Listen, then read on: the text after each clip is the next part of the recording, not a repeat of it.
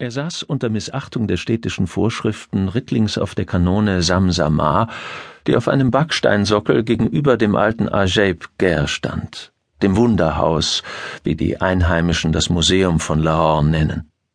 Wer Samsamar, den feuerspeienden Drachen besitzt, der ist Herrscher über den Punjab, denn das große grün-bronzene Geschütz ist immer das erste Beutestück des Eroberers.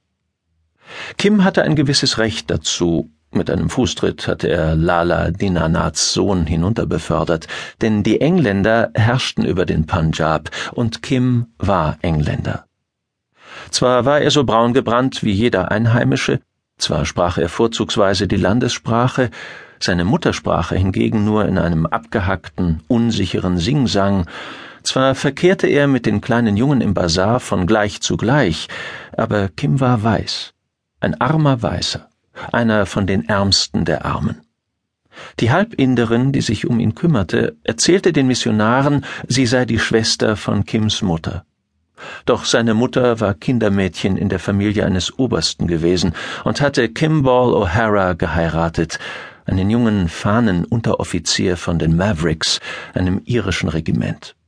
Der übernahm später einen Posten bei der Sindh, Punjab und Delhi Eisenbahngesellschaft und sein Regiment kehrte ohne ihn in die Heimat zurück.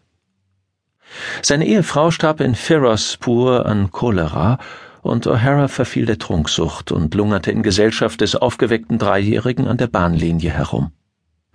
Wohlfahrtsvereine und Missionare, die sich um das Kind Sorgen machten, versuchten ihn aufzugreifen.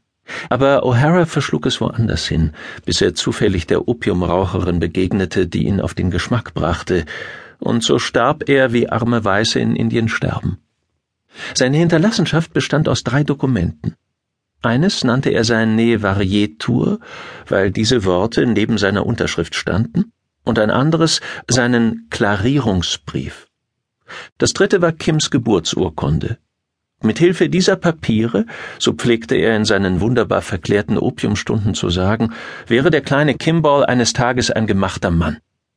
Unter keinen Umständen dürfe Kim sich davon trennen, denn sie seien Teil eines ungeheuren Zaubers. Eines Tages, sagte er, würde alles ins Reine kommen. Neunhundert erstklassige Teufel, deren Gott ein roter Stier auf einem grünen Feld war, würden für Kim sorgen, wenn sie O'Hara nicht vergessen hätten, den armen O'Hara, der Vorarbeiter an der Firozpur-Strecke gewesen war. Dann weinte er immer bitterlich in seinem ramponierten Korbsessel auf der Veranda.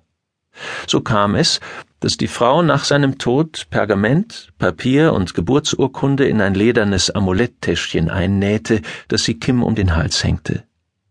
Und eines Tages, sagte sie, wobei sie sich undeutlich an O'Haras Prophezeiungen erinnerte, wird dich ein großer roter Stier auf einem grünen Feld holen und der Oberst auf seinem großen Pferd.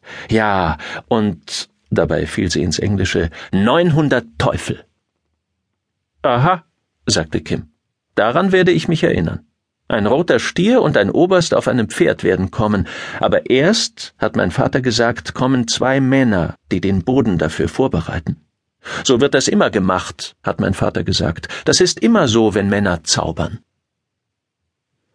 Hätte die Frau Kim mit diesen Papieren zum örtlichen Jadu Ger gesandt, wäre er natürlich von der Provinzialloge übernommen und ins Freimaurerwaisenhaus in den Bergen geschickt worden. Aber was sie da von Zauberei gehört hatte, erfüllte sie mit Misstrauen. Auch Kim hatte seine eigenen Ansichten.